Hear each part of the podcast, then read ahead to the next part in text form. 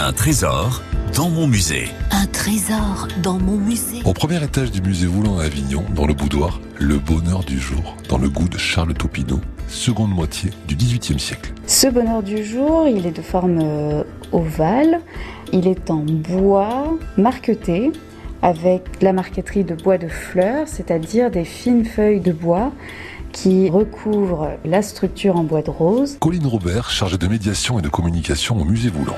Un trésor Un trésor dans mon musée. En découpant des motifs dans ces feuilles de bois, on arrive à former, en les assemblant, un décor, en l'occurrence de fleurs, avec des éléments très utilisés euh, par l'aristocratie du XVIIIe siècle, comme par exemple la plume d'écriture, des lettres, des cartes à jouer. Il y a également une tasse et une théière qui sont représentées. Ce petit meuble, il est fait pour écrire, donc on a une tablette d'écriture. On retrouve ça dans chaque bonheur du jour. Cette tablette d'écriture, en l'occurrence, elle a un plateau amovible recouvert d'un tissu qui permet vraiment d'écrire dessus. Ce tiroir, bien sûr, on peut le fermer à clé.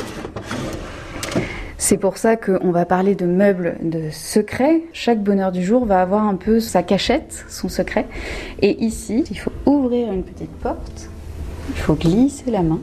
On va tirer pour pouvoir ouvrir le tiroir central, dans lequel on pouvait bien sûr cacher des petits billets doux ou les choses que on n'avait pas envie de montrer au mari ou au domestique. On peut penser à la fameuse euh, phrase de Mademoiselle de Scudéry, ce sont des conversations que nos lettres, je vous parle et vous me répondez.